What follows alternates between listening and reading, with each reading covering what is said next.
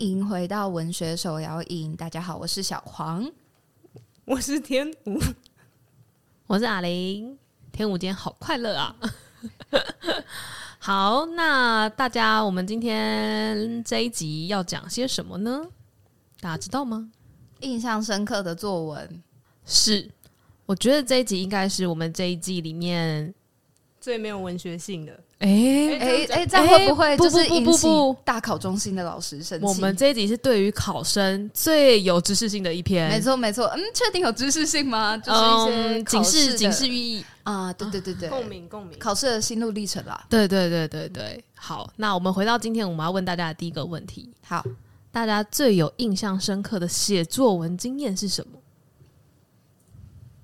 我觉得是以前刚刚。可能高二、高三的时候开始，什么每周要交一篇作文给老师，然后我们真的是全班都练到很生气，因为我们也觉得就是也不是老师本人改，因为老师根本就没有空改，老师就请学姐，就是他那个时候可能是大学生吧，请学姐回来帮忙改，然后我们就知道，哼，反正是学姐改的，我们就有一种迷信，想说老师改的太有用啊，学姐改，学姐都没写什么评语啊，就只是看过哎、欸，那我们就。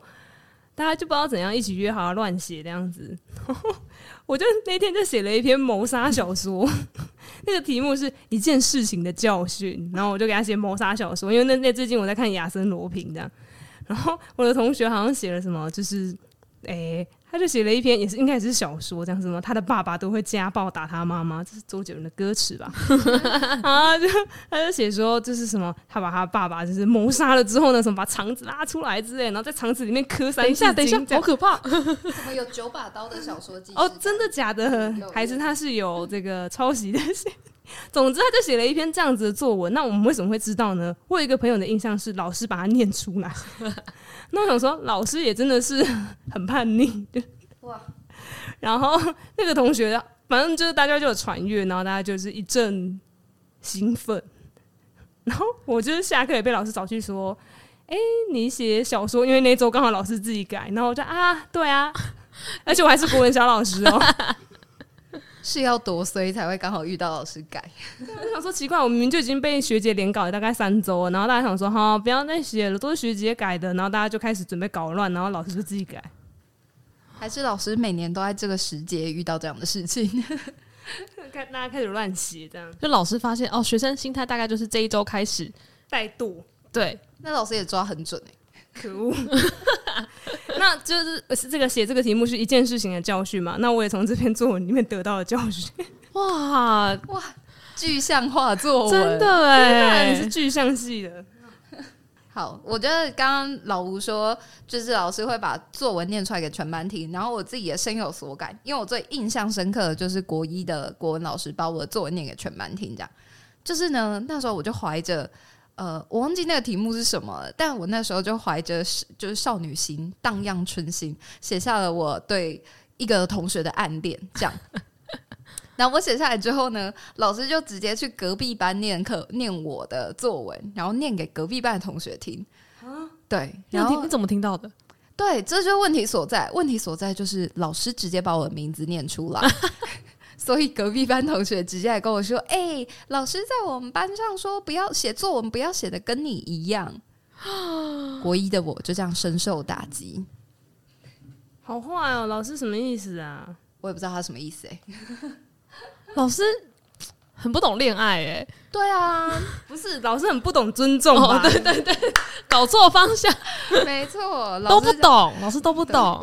老师这样就是让我深受，就是在作文这一块被深深的打击。打击是什么意思？不不敢，就是会觉得我自己的作文写的很烂。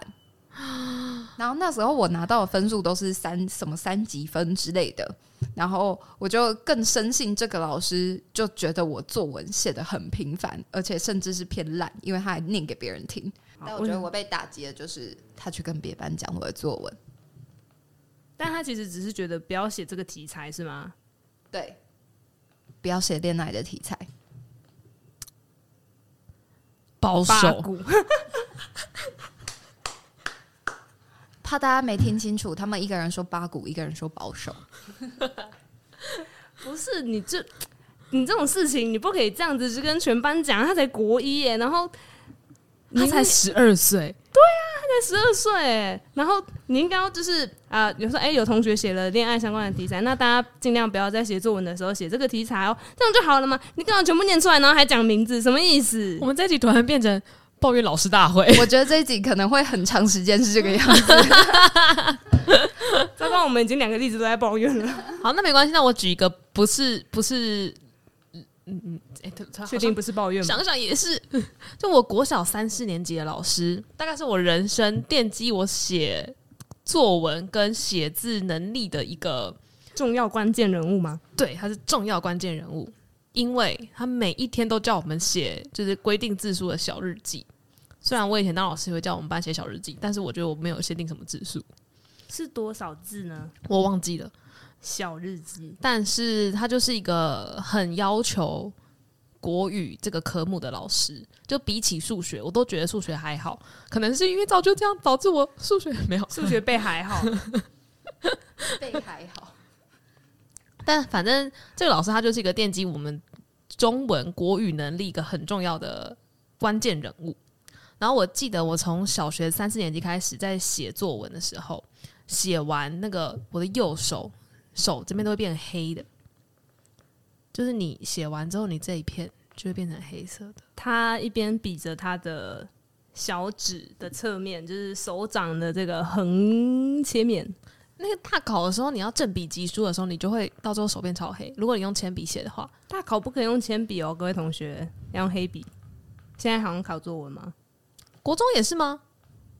一直都要用黑笔，不可以考国小啦，啊、国小啦，国小考试考作文吗？国小会写作文呢、啊，哦，但考试不会啦。好啦，但就是会黑黑的嘛。嗯，对。我好久没有这样子过了，突然觉得有点怀念。要吗？拿炭笔帮你涂，也是不用这样。我最近用原子笔写字，大家没有看到，但其实小黄笑得非常快乐。我就想说，这是什么对话？要吗？我用炭笔帮你涂。好，那刚刚讲到一些大家在印象深刻的写作文经验，那我这边蛮想问下一个问题：那你们喜欢或者是讨厌写作文吗？我觉得，因为那个国文老师让我有了阴影，所以其实我小时候蛮讨厌的。但是长大之后呢，就我后来又遇到了另外一个国文老师。天哪，这一集就是论老师的重要性哎。那时候就是我，我从国一到国二就换了一个国文老师。然后第一篇作文，我记得老师叫我写的是我我的家人。然后那时候就是开始写，我爸打太极拳啊，我妈早上起来煮饭，我我爸哦，我爸 哪来的欧巴？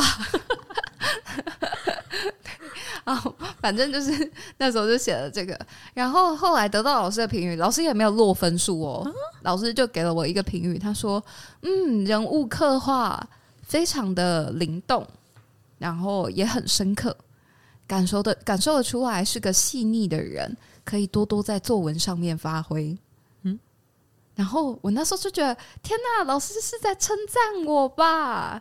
然后那时候就对，然后那时候就开始觉得，哎。好像自己在作文上也可以有一点点的可取之处，嗯，然后后来那个老师就是后来还会派我去比一些什么作文比赛啊之类的，然后他就会说可以，就是中午的时候拿你的作文来给我改，我们一起来讨论。哇，嗯，然后我甚至到考教师检定的作文之前，我都还请老师帮我改作文。哇，终身服务哎。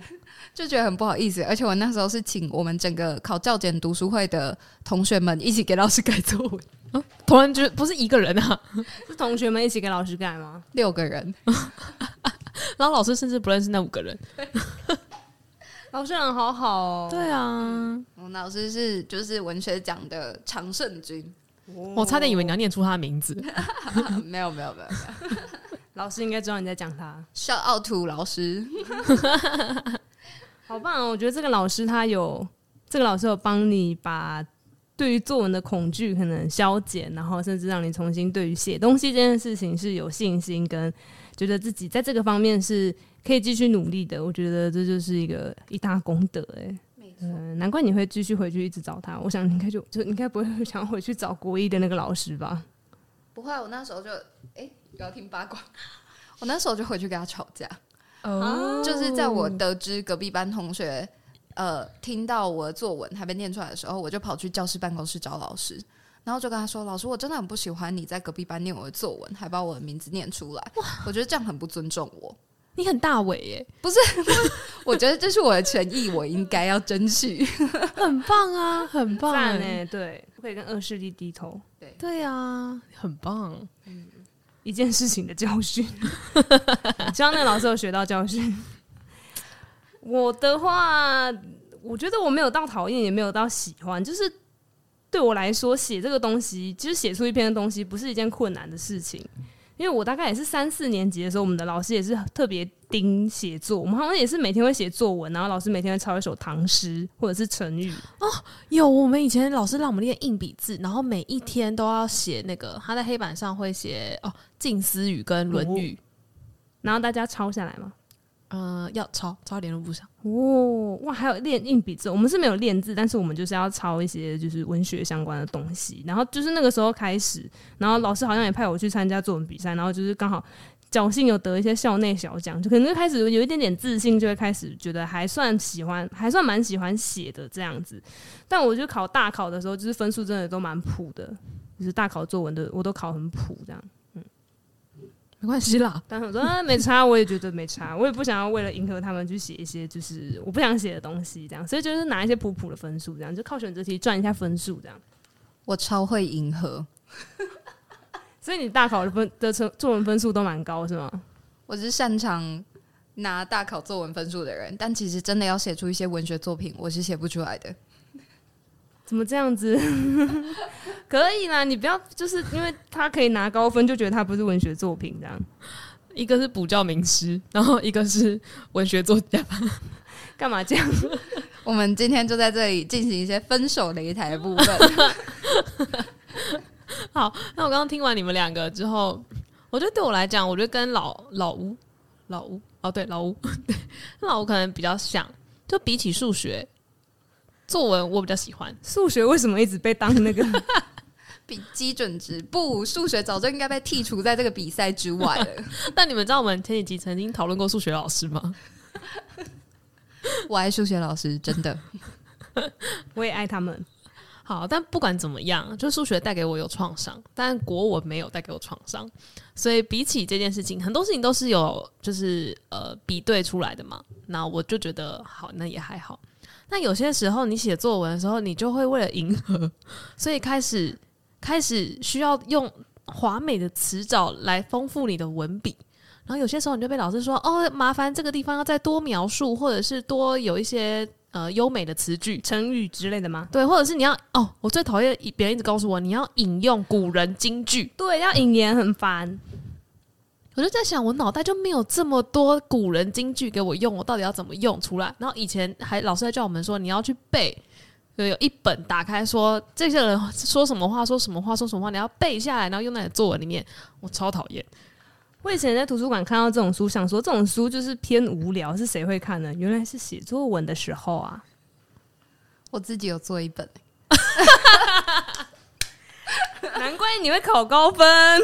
你做了一本什么？我做了一本，但是我不喜欢读别人给我的金剧本。你自己做了一本，你自己讲的。我只我只写下我真的认同的语句，所以它上面写的其实都是我那个当下的价值观。我有一次回去翻，就是我之前做的那个金剧本，突然被那时候的价值观跟这时候的价值观比对之下，觉得哦很有趣。哦，嗯，那你真的蛮厉害，你还自己做了一本。对啊，至少那是你自己过滤过的东西，啊、因为可能有些句子就觉得太油，就是 哈，谁会这样讲话？啊、不想让它出现在我文章里面，所以至少你是自己过滤过的东西，是名言佳句小黄版。对啊，不然我们每次要背什么呃，爱因斯坦说过，不不不不不之类的，爱迪生说，天才是九十九趴的努力加上一趴的天分。现在正在深受苦海的同学们，好像可以回去看那个京剧背后，这个人为什么会讲这句话？我觉得超有趣的。就如果今天真的是什么爱迪生还爱因斯坦 讲那句说“天才是九十九分的努力加一分的收获”，我觉得那对我来说背后的启示是他到底在这个背后努力了多少东西，会对这个人有更立体的想象。这样听起来就是。我们要去了解那个京剧背后，而不是直接死背那个京剧。对，如果你单引句子的话，可能厚度没那么强。如果你引句子，然后你又稍微描述一下情境，也许会更不错。嗯，怎么突然变成在补教？补教名师。嗯，希望对大家有带来帮助。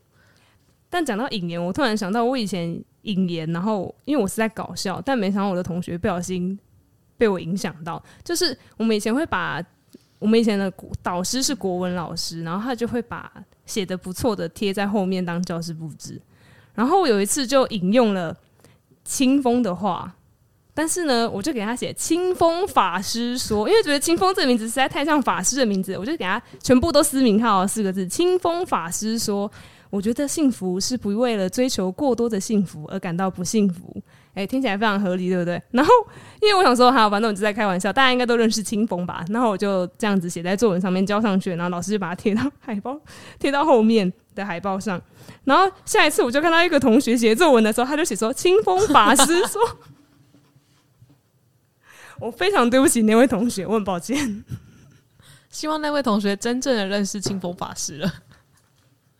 你这个很值得投稿给清风本人，上清下风。是吴青峰，是吴青峰，很好笑哎、欸！我真的很对不起那位同学。好，那我们讲那么多作文，大家知道作文是怎么来的吗？你们可以猜猜看。之前我猜是之前为了要选状元而出现的。嗯，我也觉得感觉跟科举考试的会有关系，因为以前小时候就会听到什么以前。清朝什么考试要写八股文，所以大概就有个认知说以前考试是会写文章的。然后自己开始考试之后就想说，哎、欸，我们好像也是在做跟以前有一点点类似的事情哦。这样想想好恐怖哦，这个制度就这么久哎、欸，扒着你不放啊！说实话，其实我找不到作文到底从哪里来。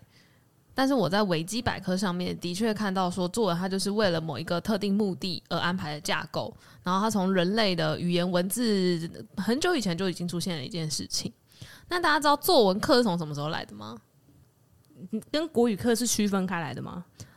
嗯，维基百科告诉我说，就作文课本身，它其实是有一些教育机构为了奖励，呃，就让学生能够写出更优秀的作品而存在。但有些国文课它其实不是。要让大家写出优秀的作品，然后他其实是大概呃两千年之后，他慢慢的吹入到东亚地区，然后让整体大家都变得想要写作文，想要上作文班吗？对，想要上作文班，然后就开始引用了一些各种方法，对，肯定有名言佳句，老师就会出一个名言佳句的讲义这样。之类的，所以现在，哎，大家可以稍微回去想想看，说，哎，那你觉得作文到底怎么来的？因为我们现在也还找不到找不到一些更源头的资料，到底从哪里来？我觉得跟以前科举考试可能会蛮有关系的，因为我知道以前科举考试他们要写策论跟诗赋，就是一个是他会问你一个有点时事申论题的感觉，请问你对于目前政局的什么什么有什么看法？这样，请问你目前对于目前的税收，呃，或者是对于目前的兵制，你有什么看法？你要针对时事去抒发你的议论，因为他们要找的是官员嘛，所以他要看你对于国政啊这个政策的一些政见解这样。然后另外一部分他们会考试诗赋，就是你要写诗，他会给你个题目，然后你要针对这个作诗，就是有点看文采的部分。然后我们说哇，这两个东西是很不一样的向量，他们居然会同时考这样。然后我记得以前，因为像我们现在作文好像在大考里面有被拿掉了。指考出来，指考被拿掉吧？哦，只考被只考的国文跟英文被拿掉了。嗯嗯嗯嗯，而且他们现在好像叫分科测验。对，然后作文他们现在在学测的时候考会分两题，一题就是比较是论理的，然后另外一题就是抒情的。哦，就是前面的那个比较小题的是论理是吗？然后后面的一个题目大作文那个就是抒情。OK，没有 OK，意思是至少他要把这两个东西就是拆开来，让让各自擅长的人都可以各自有自己表表现的机会，这样让让改题老师知道说他这家伙只会抒情，或者是这家伙两个都会，原来是这样子。对，因为我记得以前宋朝的时候，好像有在吵说，就是要不要考师傅，因为他们觉得就是作诗这件事情感觉没什么用，我们要的是国家政策的人才，你在那边吟诗作对有什么用？这样，就是他们以前有针对这件事情在考，就是王安石变法的时候，好像有想要把它废掉，好像后来也真的废了。这样，就是总之这件事情一直都有被吵，就是究竟要不要考作文呢？要不要考文采呢？这件事情，嗯，我是要会很会。叙述事理的人，还是我要文采华美、辞藻华美的人？哦，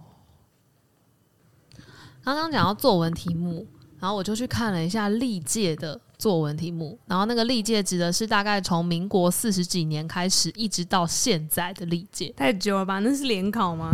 对，那就是一些爸爸妈妈、阿公阿嬷的那个年代的题目。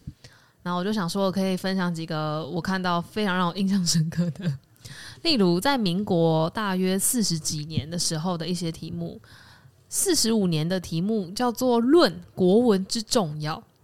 哇哦，好，四十七年叫做《论大专入学考试科目分组与不分组之利弊》。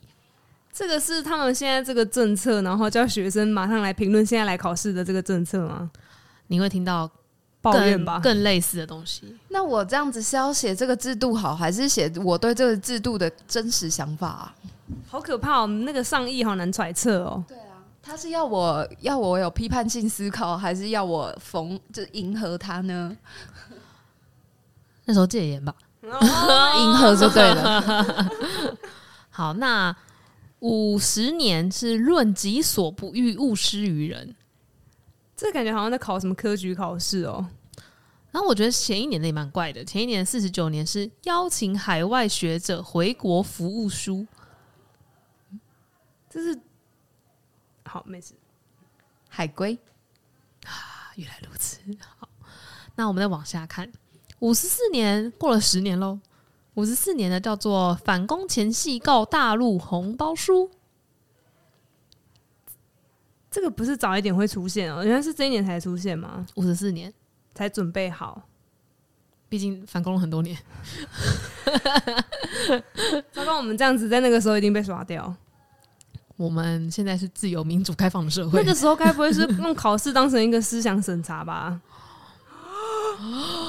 考生越来越少。Oh my god！好，那我们继续看下去，变恐怖故事哎。好，那。呃，大概在第五，刚刚是五十四年嘛，然后接着大概到第五十八年的时候是自由与守份。守份是哪两个字？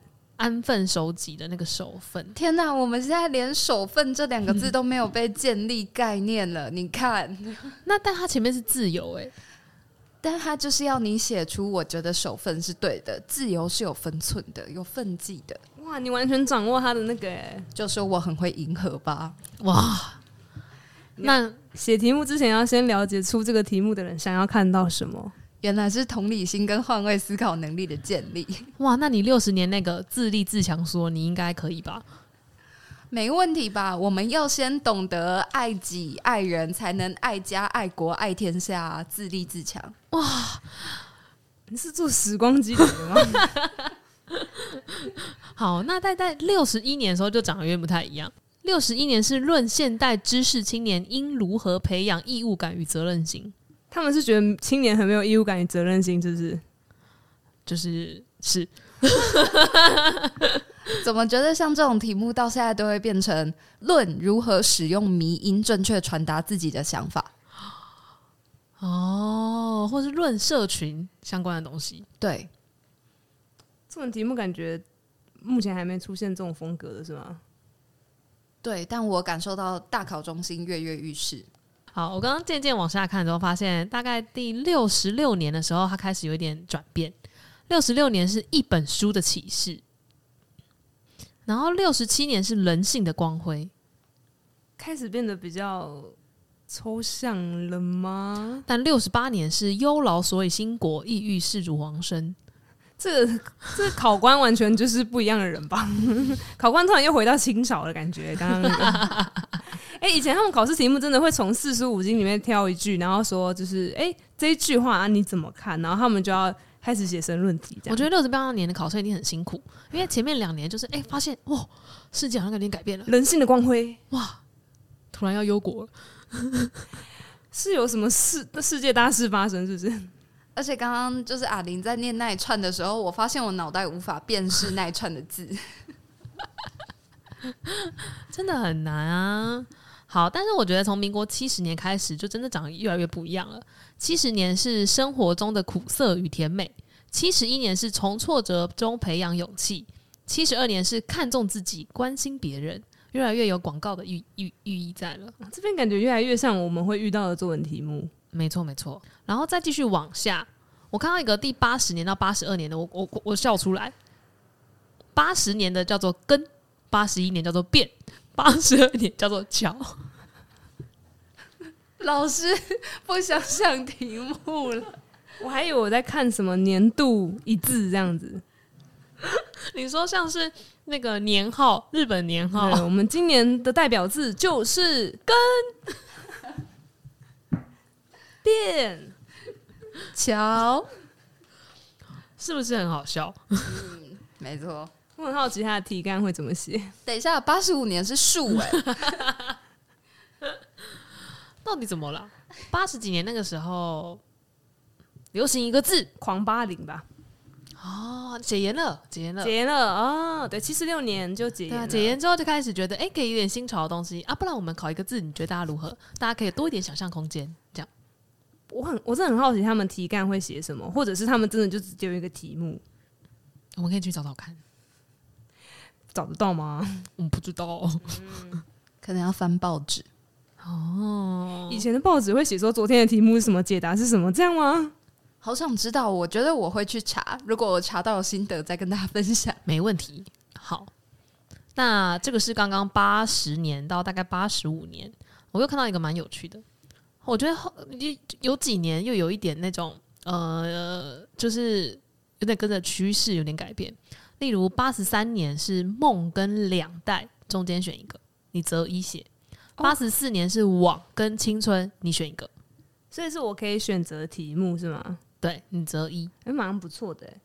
然后八十九年跟九十年都有，八十九年是我的向往跟我最投入的是，择一；九十年是最遥远的距离和快与慢，择一。但那个择一就择到那那那一年了。就再也没有选择题了。我觉得九十一年、九十二年也很有趣诶。九十一年是老人日记，我好好奇十八岁的少年如何写出老人日记，我也很想知道。但九十二年我连题目都看不懂，叫做香米杯，这跟弯腰油桶是一样的啊，是吗？是吗？过几年大家都看不懂那写什么。是一些流行潮流，我猜，我猜，我猜应该是。那反正呢，呃，大概九十二年的时候是香米杯嘛，然后再慢慢的越靠近现代，或者越靠近我们我们真的在考试的那个年代的时候，可能大家就渐渐听过，像是呃九十九年的漂流木的独白啊，这个有啊，或者是说一百零二年的人间愉快，好，或者是一百零五年的我看弯腰油桶。然后再来是一百一十年的，如果我有一座新冰箱，就慢慢的有一点慢慢不同了。然后想说也可以问问看两位，刚刚听完了这么多，那对于你们自己来说，有没有什么让你印象深刻的作文题目？我印象比较深刻的是那个人间愉快，那好像是就是我有哪一个亲戚，他那一年刚好考。然后那时候就想说，哎、欸，他今年的题目感觉很有趣，哎，只是觉得哇，如果是我的话，我也想要写这个题目，但就是会有一种啊，这个好题目已经出现，他以后就不会再出现啦的那种感慨。我的话是我看歪腰邮筒，那个时候看到的就是，嗯，哈，什么意思？我的话比较近期的是，我想开设一家什么样的店，那好像是国中题目，对，哦，会考的吗？对，然后刚好是那个时候我有出给我们学生写，我也有哎、欸。哎，这题目很赞哎，很赞！我觉得学生写的都很棒。对，这比起那个，我看弯腰邮筒，我看我要油桶，我真很难想象小学生写出来。哦，我们之前教的都是小学生啦，真的很难呢。哦，我觉得有一个让我印象深刻是漂流木的独白，就是他他太有诗意了，所以我记得我那时候以前不是都会写一些什么过去的范本题目嘛，然后那时候就写这个范本题目，觉得哇，好难写，但是又觉得很很有趣，因为其他的可能你的自身你都是一个人类，所以你大概可以用人类的想象去编一些。即使不是你自己的故事，你也可以去编造一些出来，这样。但漂流木，你就要进到漂流木的，因为你要想象，想象你在海边，你是一个漂流木，你从海上这样飘飘飘飘飘过来，然后被捡走。嗯，好快！我以为是很大块的漂流木，结果你们是小块的吗？你看，大家有不同的想法，这才是真正漂流木独白的意义。好，然后这是刚刚我们大家说到一些很印象深刻的题目。然后我刚刚在想说，诶，从刚刚我从民国四十几年开始念题目，然后念到一百零几年，那你们觉得这些题目你们有什么样的观察吗？我觉得前面比如民国四十几年、五十几年那边联考时代，它好像比较像申论题，就是它要考的是。你对于这个事物的见解，跟你用有条理的方式来阐述你的看法，这样就比较像论说文。我觉得这个部分跟可能古代科举考试的那个策论比较像，就是申论题。那请你针对此事发表你的看法，这样他看的是你的见解跟想法。但到了某个时期之后，就开始变成比较像文青，像什么呃人性的光辉，然后漂流木的独白，这个就。变成是，如果你的想象力很足的话，你好像比较有优势的感觉。嗯，就是变成你变成要抒情跟展现你的文采，你的文笔很好，好像就可以拿比较好的分数这样。嗯，小黄呢？我觉得我蛮认同老吴刚刚讲的，从联考到现在的作文题目的趋势跟改变。但是我我如果对于作文题目有什么样子的想法的话，我想要从一个改作文的角度来讲这件事情。好，就是我们刚刚讲比较多都是之前在当学生的时候写作文的感觉跟我们的经验嘛。但是我想分享之前在当就是高中国文老师的时候，就需要改很大量的作文，然后我完全可以同理为什么你的国文老师把作文交给学姐改。因为我一天呃，我少则有三个班，然后一个礼拜就会收到一百份作文，哇！然后高中作文篇幅又更长，对。然后那个时候要改这些，真的是要疯掉哎！而且如果一篇作文都要好好的给回馈的话，其实要改蛮久的。然后那时候我遇到了一个很大的，尤其是刚成为一位国文老师的时候，遇到一个很大的挑战，就是你看到作文里面学生会跟你掏心掏肺的讲，他会告诉你他曾经想过要做什么事情，然后他的家庭状况怎么样，然后这些时候你就会不知道，嗯，等一下，嗯、呃。可是你这里写错字了，就是你这里写错字，你这里没有引经据典。虽然我啊，我不我不在意引经据典这件事，但是就是在那个过程中，你就会要切换不同的人设。嗯、然后我那时候做的事情就是，我先回了一大段同理他里面说的状况，然后后面才开始跟他谈作文的事情。这我觉得那个是我那时候改作文遇到很大的挑战。哇！我觉得这样子的改作文方式更有人性，我看到了人性的光辉，就是因为他因为文章这个东西，它其实是你内心的展现外化，所以它其实真的是需要掏心掏肺。如果他是真的有用心去写的话，他不是真的就是虚应故事给你这样。哎，我以前写作文有时候会想要虚应故事哦，当然我还是会写我自己的真心话，可是我会用比较虚应故事的方式写这样。但你像你刚刚讲到，他可能会写出他自己的个人经历，然后可能他如果写，比如说我的家人，他可能也会写出他跟家人相处的种种。所以我觉得作文这个东西，它不是只是国语文，它更是一个你可以看到他内心的时刻。因为你平常都看到那个学生，你教数学的时候，你可能不会看到学生的内心，嗯、可是你写作文的时候，你会看到他的想法。所以我觉得你先好好的回应他的想法，好好的同理他的感受，这件事情会让他们觉得很。被尊重，虽然这件事情真的要花你超多时间的。我大可就是哇，这边坐字一排有五个圈圈圈圈圈，给学姐改。对你，你你你可以用很国语我国我上国语课的方式改，哎、欸，你这个作这个成语用错了，圈起来。可是作文真的是要看我们，就是标点符号，看我们做，看我们成语，看我们引经据典吗？我就我有时候就在想这件事情，就是作文这个东西到底是想要给我们什么？是教你怎么写文字，还是教你怎么去看见自己的内心，然后把自己内心写出来？我以前都会跟，因为以前是小学，小学他们比较难写那种很很深刻，或者是那种辞藻华美。但我觉得我那时候都会问他们说：“我们今天这个主题，那这个主题里面你想到什么？比较像是希望他们打开想象力。所以从小学那时候的作文都是，我就说，呃，比较像联想法。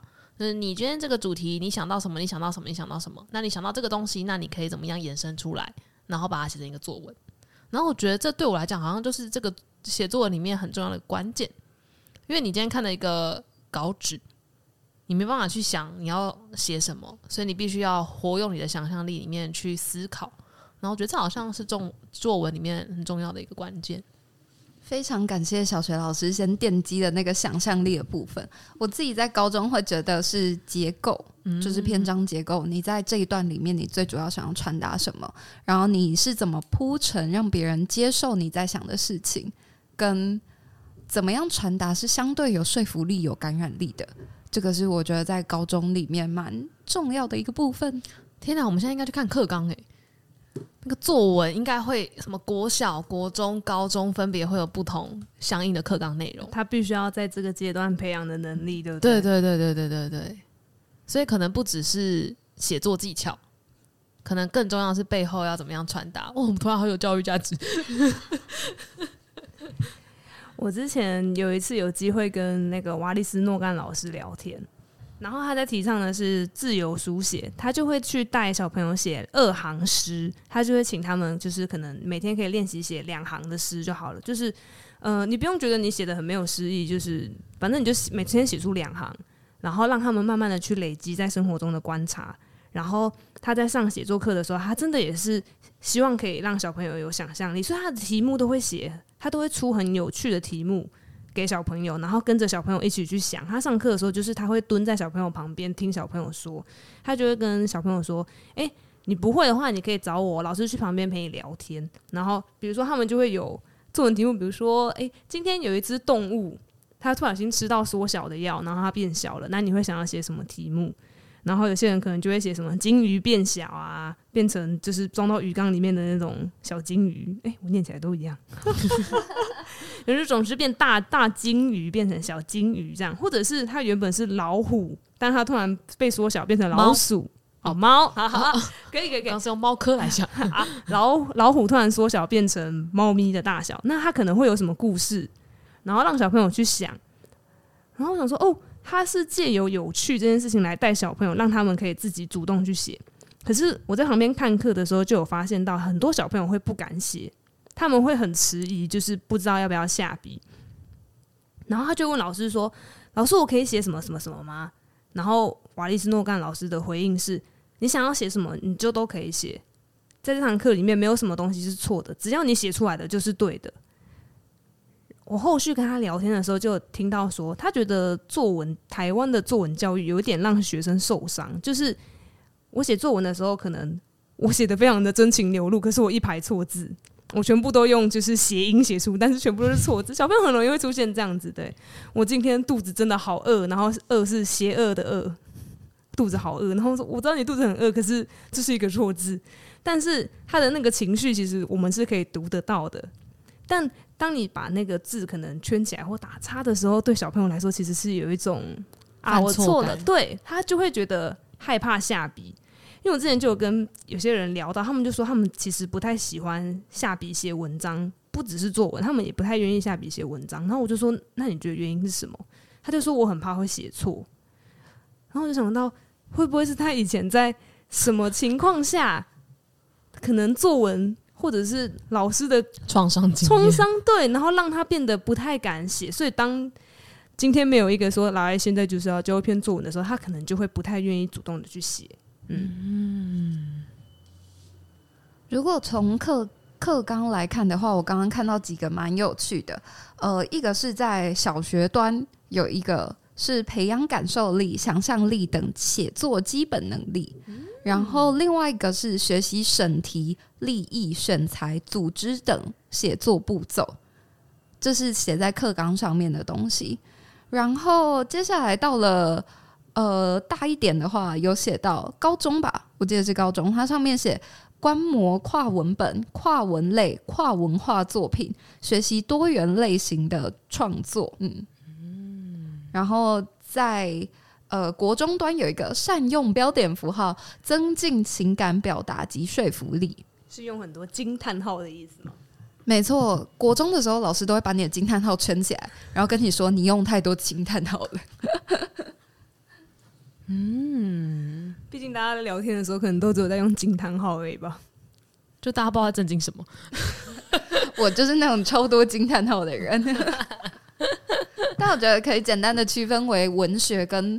跟语言、语文这两块吧，嗯、就是在小学端，我们要奠基的是小朋友写作的能力，从他怎么样呃串联不同的字变成一个词，怎么样串成一个句子，怎么样使用连接词。哎，等一下，我有点讲太多了，但就是 对，就是你还要教他怎么样摘要，怎么样看懂一个题目要你传达的意思。对，我觉得这个是在小学端蛮重要的事情。我觉得我们已经把那个作文升华到一个，我们这个可以当范本嘞。我们找到它的价值，这样对啊，我们这可以拿去给各任何学校传播。你想要了解作文吗？欢迎听这一集，你就可以更了解说你作文为什么要写。好，那刚刚小黄补充了很多关于作文。然后我觉得这好像会让我们刚刚可能有些人对于作文有创伤，或者是说小时候害怕写作文的那件事情，反而更让我们知道它的原因是什么。就从小学啊、国中啊、高中，虽然出社会不一定有，那就是慢慢知道说哦，那个眼镜跟为什么我们长成现在会写作文的模样。嗯，所以我很支持你在作文上面写假的题、假的内容。单纯就是练文笔，嗯，单纯就是发挥你的想象力，对，不会让老师有同理心上面的困难。什么？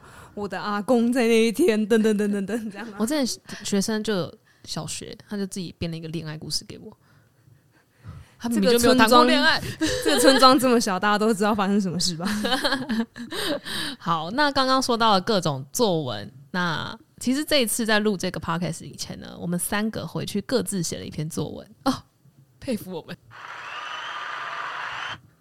好，那我们就想说，诶，那我们各自挑一个自己想挑战的题目回去写，然后就是你也可以参考你自己以前曾经写的东西。那看了一下大家写的，我跟老吴是写同一个主题，小黄写的是另外一个主题，但我们现在写都是些成人版。嗯，对啊，听起来有点奇怪。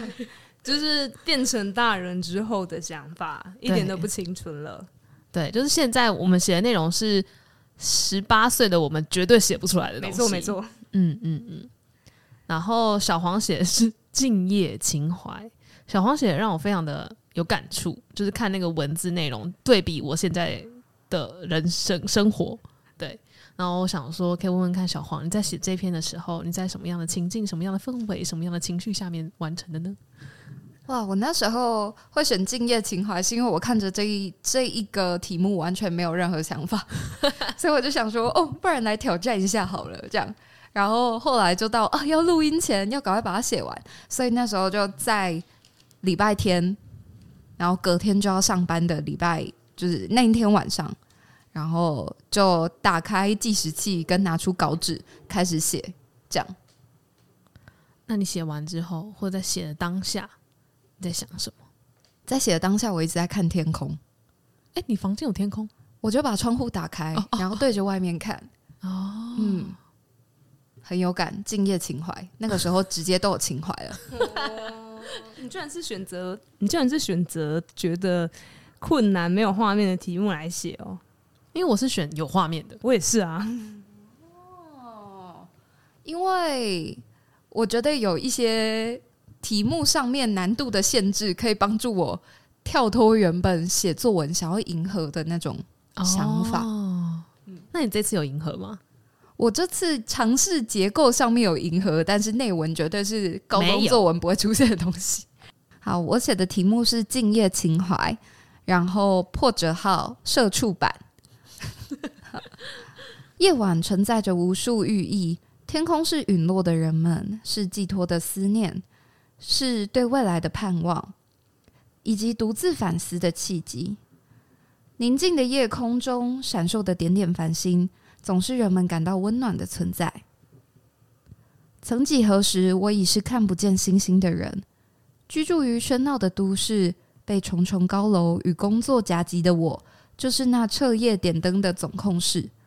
没有夜晚，也挡住星光。看见夕阳从天空坠下时，没有夏夜晚风的松弛，更若冬夜的绝望。啊，一天又这么结束了。从公司返家的车程，竟是与通讯软体互动的时间。该回复的讯息。被催促寄送的信件，返家、外送、洗澡，设定隔日闹钟。明天早上要提早准备会议文件，得早点睡着才行。起床、工作、下班，设好隔日闹钟，周而复始的把早晨活成了待办清单，把夜晚活成了背景。我找不到北极星，生活过得太灯火通明，却让我失去了方向。打开标示着星星位置的城市，在阳台上左比右对。他告诉我，这里该是北斗七星，我却只看见一零一。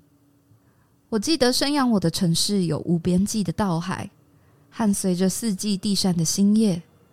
在那里，一抬头就有指引，伫立着就有风吹过。夜晚是新的一天的孕育，是重生。我想，我失去了敬业，失去享受宁静而致远的情怀，失去了北极星，也失去自我的独白。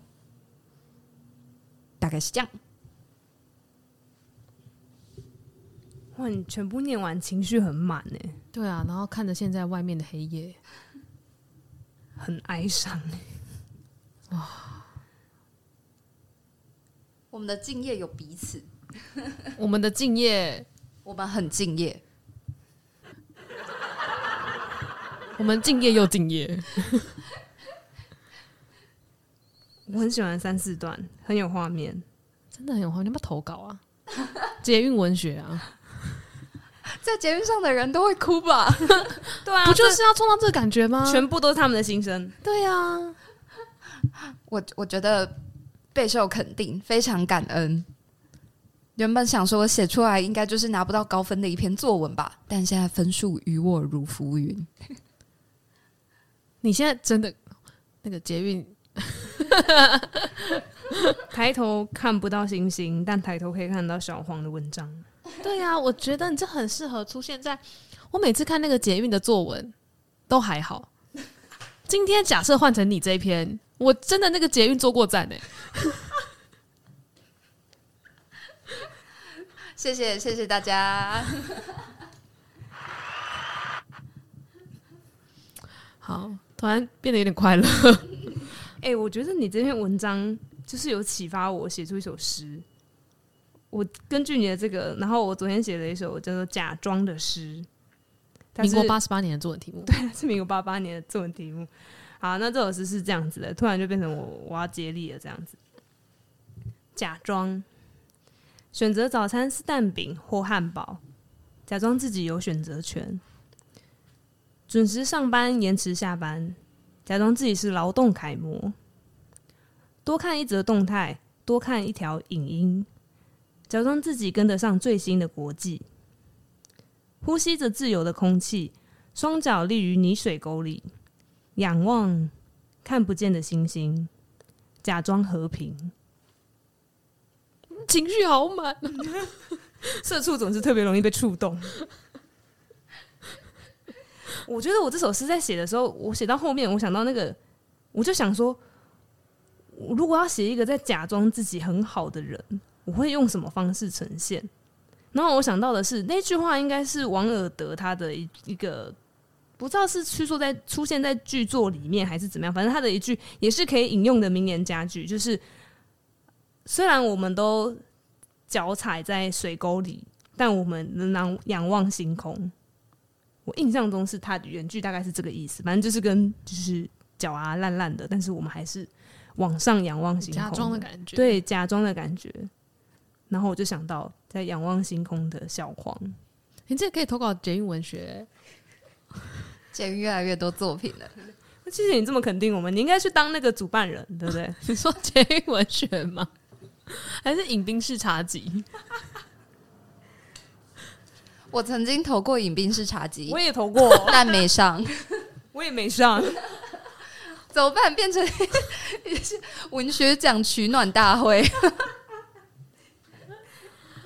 哎、欸，我自己写文章的网站上面有一个 hashtag 是落榜作品大集合之类的这个名字。哎、欸，我觉得饮冰室茶几，我看到这个会多喝几瓶。哎，你喝得下去？我是会去冰箱打开，然后把诗转过来看，看完之后转回去。糟糕，我好坏。有时候我也会买啦，抱歉，还还不错。好，但就是刚刚情绪都被堆堆叠的很高，瞬间不知道怎么往下。因为有掏心掏肺，对，因为我写的是真心真意，这才是作文啊！所以我们要看的是这个学生的心性，而不是他的文笔啊。虽然考试好像在考文笔，是吗？对，考试的焦点应该要在文笔，而不是心性。好，那但我们等等。好，那刚刚听了呃小黄讲了敬业敬业情怀，然后我跟老吴是写同一个题目，我们两个写的题目是如果我有一座新冰箱。好，那我先念。如果我有一座新冰箱，我甚至那个时候写的时候很懒，所以我第一格就直接写两个 if so。因为我不想再抄一次，很长哎、欸，这种题目很长，就是浪费我时间，我就不是很喜欢这种。它 冲字数的题目啊，不是你这个就是一行啊，你也没办法冲行数啊，它那一行就是在那边啊，我写一个字跟马上下一行多快，对不对？如果我有个新冰箱，我要写很多个字哎、欸，对，好。如果我有一座新冰箱，我要让它是一座有秩序的殿堂。我直接省略少念一次。一打开冰箱，我要能马上看见我要的方向，好似路太庙，左进右出，龙边虎边井井有条。正殿妈祖之高汤，左侧千里眼，请来半瓶雪碧；右边顺风耳替高喊的爸加拿一罐啤酒。拜完关门，我要他的秩序受到众人的重视，如同参拜顺序，请你一二三四，你不会调皮的四三二一。奈何它是一座冰箱，终非天后宫。殿堂的秩序总被不可控的外力左右。最初它还是新的时候，大家还会顾念其心，把进献的贡品含蓄地放在透明的方格，与隔板垂直或平行，如广告中的展示机。而后，只要有一个信众越了雷池一步，开始冰入插吸管半杯的珍珠奶茶。此类滋生细菌之邪灵，那么冰箱殿堂的庄严就只剩庄严了。啊，那个庄严是庄严的庄严，salt 的。这种自以为是冰箱卫生常识的原则，可能是其他使用者的非常识。哎，不能这样做，他们可能会这样说，然后下回又华丽的忘记。面对这种情况，我们只好贴告示：汉王陆光约法三章。庙门外也会张贴严禁起乩云云，但冰箱许多时候是和家人共用的，这些三令五申又怎么好意思说出口呢？于是自己的秩序往往得向周边的人事物妥协。冰箱如此，生命也复如此。我曾兢兢业业于规划自己的人生，阅读不同的书，试图为自己理出一条有秩序的康庄道。在腾出时间来好好规划之前，都觉得自己的人生杂乱无章。像个庸塞无力的冰箱，突然填满了广泛的兴趣，而不见长远而纲举目张的蓝图。我好想要规划好一个秩序，然后把自己平和地安放其中，从此过着整洁、美丽又安康的生活。但意外总是会出现，是邻舍园中的芭蕉，老家寄来的西瓜，板德的菜味，主动或被动。我们打破了原有的秩序，让新的东西踩着门槛进来。原先期许的变绿、盖响的菜色，只好搭配着急迫的保存期限挪动次序。想吃的东西延了又延，但这也未尝不是件好事。当我放下了对秩序的坚持，打开我的冰箱门，欢迎意外的访客，丰富我的见闻。哇，我真的没看过这种饮料耶！开拓了我对于尝试的想象，也让心情开阔了起来。所谓的秩序，也只是一时的维持。世间无有不变，既变则安。所谓人生规划，也只是那当下有限之所知，去推测久远的未来而已。那就来吧，今天冰箱门也是妙门敞开，笑脸迎来者。当然，该遵守的规则，也别忘了看告示。好长哦，累哦。好绵密的一篇作文哦，很好笑哎，很赞哎！我最喜欢的部分是庄严，既庄严又庄严，我也很喜欢那个，但感觉就是我大考绝对不敢这样写，因为我就写一写庄严，然后我就觉得哎、欸，就不是庄严了，而是然后我说那我好想要写庄严哦，可是觉得这样会不会太不正经？算了，反正这没有人要改啊，就写给他写庄严啊。我觉得老吴这篇做了一个非常棒的示范，是各位在写作文的朋友可以学起来的。也就是他用新冰箱来写他的人生。各位同学，你知道看到作文题目的时候，你以为作文老师真的是想看你写冰箱吗？不，他想看你写的从来就不只是冰箱。很想要唱歌，是不是？你刚刚好像不叫老师哦，不叫老师啊，最会迎合。这样子，我觉得如果这篇要把它变成比较像大考的话，我就不会加一些什么“哎、欸，原来不可以这样子冰哦”类似这种东西，我就会加一些喜剧梗嘛。对，或者一些夸虎附注。哎、欸，我真没看过这种饮料哎，这样。想听听阿玲的，你说我有一座新冰箱，对，但其实我到最后偏题变成我家的冰箱，扣分。好，那我来念念我的冰箱。等下来请作文老师评评分啊。好，我写的稍微白白话了一点，然后也是在我深夜的时候去想，看着我家的冰箱写出来的。因为我的房间很靠近厨房，然后呃，我那一天在写作文的时候，呃，虽然没办法真的直接看到冰箱，但我有尝试在写的时候想不到就去打开它。好好，我在公车上写，我在看得到冰箱的地方。好，那我来念念一下我写的。一座冰箱对我来说是安放食物的空间，也是衡量经济基础的指标，更是家中成员记忆的相簿。我家的冰箱有记忆以来共有两座，这两座冰箱以我开始有投票权为时间轴划分。两座冰箱暂且称呼为冰箱前辈与后辈。冰箱前辈最常放入的是母亲买的各种食材制作的各式冷饮。我与父亲将剩下的饭菜盛起来，放入铁制的圆弧便当盒中，等待饭菜冷却，送入冰箱前辈的肚里。隔天一早，带着被冰箱前辈保护好的爱心便当，开始一整天的读书生活。便当与冰箱前辈成为密不可分的关系，而母亲的饭菜也成为这段苦闷的读书岁月中美好的存在。那冰箱后辈是我到外地读书时，父亲购入的新成员。也是我回到台北工作后，现在在持续运作的十年老冰箱。比起冰箱前辈，它少了许多的便当，放入的有时是母亲采买的蔬果，有时是我购买的点心饮料，多了许多不同种类的食物加入。但这十年来，它受到的爱戴比起冰箱前辈似乎少了许多。冰箱后背比前辈的体积稍微小了些，并且耐重度稍嫌不足，里头的塑胶层板曾不小心断掉过。偶尔，母亲会说着想念过去的冰箱前辈，并思考以后如果有更符合他需求的新冰箱出现。说着说着，我也和他一同想着，如果有座新冰箱，那可能会长什么模样。近期到大卖场时，总会多注意几眼冰箱，心想或许这座新冰箱可能会跟冰箱前辈一样，有一样的容量、坚固的层板，但它多了省电设计、双开门流行构造、抽屉式分层冷冻库等。母亲能够安心的购买各种食材，一一放入，我也能分门别类的进行整理。而他可能会得到“新冰箱后辈”的称号，为这个家带来下一段的生活痕迹。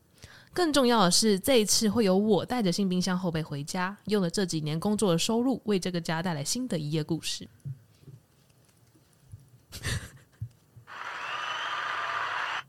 哇！你用家里的冰箱来看生命轨迹耶，嗯、所以同学，你以为老师要你写的是冰箱吗？老师，老师，绝对不是。老师，那这个可以吗？老师觉得可以，但是真的偏题了，是不是成为我家的冰箱了？呃，要给认真的作文回馈吗？呃，没关系啦。毕竟我在写的时候就想说，呃，我只是想写跟冰箱有关的题目而已。但是我觉得，如果我有一个新冰箱，你最后一段你准备要想要买新冰箱，然后这展现的是一个你从以前是没有投票权的人。我刚开始以为是没有投票权，说我们要选哪一排的冰箱，结果原来是呃那个公民权的那个投票权。对对对对，对，我后来才看懂。所以你是等于说用不同的冰箱来串不同的生命阶段。那到现在，如果要再买一个新冰箱，你已经是一个有能力可以去购买新冰箱的人。这次的冰箱是我买的。对，我有呼应我第一开头讲到的，是我觉得冰箱是衡量经济基础的指标。嗯，他做了首尾呼应，没错，没错，加分，谢谢。我的话就是一直往外跑，然后没有回来的，贯彻老师的人设。这其实我们两个的冰箱都有一点微微的，就是不只是冰箱，不只是冰箱了。但我觉得在写的时候，我觉得我比写的写的比以前快乐哦。就我没有被那个老师叫我一定要写什么，如果我有一座新冰箱长什么样子，而是我家的冰箱。有没有觉得一点都不在意老师要给什么回馈了？没错，我就是要庄严就庄严。对啊，要庄严就庄严。然后冰箱前辈后辈不是很棒吗？对啊，我很喜欢这个称呼，我真的觉得太好笑了。冰箱前辈跟后辈是真的这样称呼吗？你们家没有，我自己想的哦。但我自己觉得很有感哎、欸，就是在看你写你家的冰箱的时候，会一直想到我家的冰箱哎、欸。哦，对，我觉得超有趣的。所以我的我的作文适合给大家去想想看你家的冰箱长什么样子。没错，它就不是作文了。哦，刚刚一度以为今天的主题是冰箱、欸。我刚刚也这么觉得。你刚刚在那边介绍的时候，我想说这是这个广告台词吗？就是你说省电设计双开门流行，对，感觉很像柯佳嬿会念一串这个。现在就，然后就就会出现那个展示冰箱机，它就会超级明亮，然后打光很亮，然后里面的蔬果看起来都超新鲜。哎、欸，那你们知道我在写这段的时候的前一天，我真的有去大卖场打开现在冰箱长什么样子吗？所以它就是后面那后面那一整段都是真实发生的故事，就是我真的有去大卖场看冰箱，然后看了一下现在它上面写说省电，然后那个双开门跟那个什么抽屉是分成冷冻库，我真的有去研究。你为了写这篇作文有做一些功课，就就对，我只想想分享给观众们。你很棒。我那个时候要写的时候，我有还原，就是我真的要考试的那个状态，所以我是有计时，然后我也是，虽然我原本知道题目，可是我是那个当下我才去开那个大考中心的题干，因为我想说我看一下他给学生的指引是什么。我记得这一篇他是引了两个人的散文，黄立群跟谁忘记了，然后他引了两篇，然后下面再写说啊，这他们对这个有什么这个想法？那你呢？你会怎么写？这样，然后我说 OK 好，那我看完我再来写，就是我的作文这样。我也觉得我写的比以前还要更快。我也觉得我写的比以前更快。你觉得嘞？其实我真的写不太出来。好，没关系，反正我们刚刚聊了很多大家写的作文。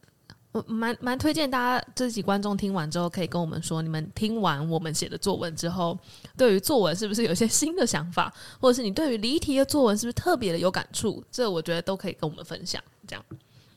好，那讲这么多，我想要最后问大家一个问题：你觉得作文跟我们的真实生活相似的程度有多少？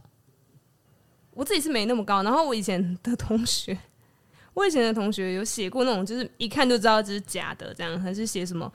嗯，他写的应该是什么我的一个一段回忆之类的吧，或者是我的一个朋友这样。然后他的故事写作什么？他的朋友就是他们小时候会一起在稻稻田里面玩，然后玩一玩之后脸上沾的泥巴，然后一起躺在地上画那个在草地上画那个很像雪天使，但是草地板这样子。然后什么两个像就像两个小印第安人这样。然后最后他的朋友很不幸的在玉米田里面被大火烧死。然后我想说，等一下，你是居住在两千年的泸州哎，然后这个确定会有就是这些 场景吗？还玉米田发生火灾，这是什么回事？我说，哎，明显是假的吧，大家。然后我继续问他说，你记得你写过这篇作文吗？啊，有吗？我说，嗯，一定是假的。小黄呢？如果是我自己写的话，应该有十分之九是真实的，毕竟我都真心真意、掏心掏肺。我觉得我也是，如果我的话，大概大概七八分吧，大概都都大普遍都是真的。但我觉得以这个世界上面来看，大概三分左右而已。我想到我之前的学生，他写一篇作文，写的跟八点档一样，我就问他说：“你这哪来？”他又说什么：“哦，那个八点档里面阿嬷看的时候都长这样子。”我就越来越想，这个世界果然不一般。你知道，真实世界有时候比戏剧还要更。都是都是从真实世界来的。对对对对对。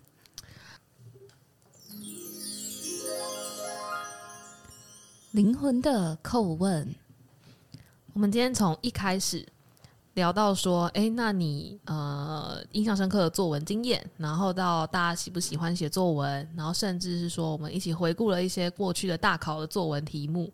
然后还有我们各自看一些印象深刻的题目有哪些，甚至对于作文题目过去有没有什么样的观察，然后到各自我们真的认真回去自己写的作文，然后跟这些作文题目里面跟我们的真实生活到底有哪一些相似或者是相异的点。那也想说问看看大家，那你觉得作文带给你的价值会是什么呢？带给我的就是考试的分数跟学会应付。哎，好负面。我我觉得，诶、就是像我刚刚前面讲到，我觉得作文可能对大家到造成我害怕写作或者是害怕动笔的这个伤害，因为它就是毕竟有评分的这个必要性，就是考试取向嘛，让作文变成一个标准答案的东西，所以大家就会想要往某个方向去写嘛，我某个方向去迎合。那我相信作文班应该也会有一个这样子的路线，虽然他当然还是会想要启发大家的特别的观察这样子。但我觉得，就是有标准答案这件事情，其实有点不好，因为毕竟每个人的心性观察本来就很不一样，所以你一定要用一个标准来改的时候，我觉得这就会是一个一定会有人是比较合评审的口味，或者是考这个改考卷的老师、阅卷老师的口味的。所以，嗯，文学奖也是有点类似这样子啊，就是毕竟人的口味就是不一样嘛，然后每个人写出来的东西不一样，到底合不合人家的胃口？然后也回想说，那我到底写文章是为了要让别人开心，还是让我自己觉得我把我想写的东西写出来呢？我觉得，如果回应到现在工作所需或者是日常生活的话，写作文带给我的能力是把我想表达的事情更有结构化、有系统化的传达出来。就是我可以很明确的知道，在这一段话里面，我想要传达的重要主旨是什么，然后有能力去摘要一个会议里面的重点是什么。对，我觉得这个可能，如果真的回头去看作文的话，这是作文带给我的。那如果是我的话，我觉得可能是语文的逻辑，然后这个逻辑可能就是来自于说，我们要学会分段。然后，或者是说我们在写作文的时候要讲求合理，我觉得这逻辑很重要。然后，另外是我个人，我觉得写作文的时候，某一种有些时候你会很想写字，写作文的时候你会有种写字的爽感。我不确定大家会不会有，就是很喜欢写字的话，了解，被同理了。好，就是会有一个写字的爽感。然后，当然我自己刚刚有想到的是跟老吴很像，他的确就是有一种某一种考试的方法。但是，当今天你学会这个考试方法的时候，它对于未来你的人生，可能就像小黄一样，你会懂得在工作上面知道怎么样抓重点，或者是说，诶，那你今天在跟别人讲话的时候，你可以去言简意赅表达你自己的想法。那我觉得这些都可能是作文带给我们的价值。好，那今天就差不多到这里。我是小黄，我是天吴，我是阿玲，大家拜拜拜拜。拜拜。